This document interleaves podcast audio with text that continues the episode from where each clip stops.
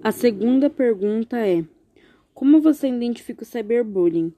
Eu identifico o cyberbullying como ofensas, ameaças, racismo, etc., que alguma pessoa manda por meio de mensagens, e-mails, nas mídias sociais para a vítima com agressões verbais.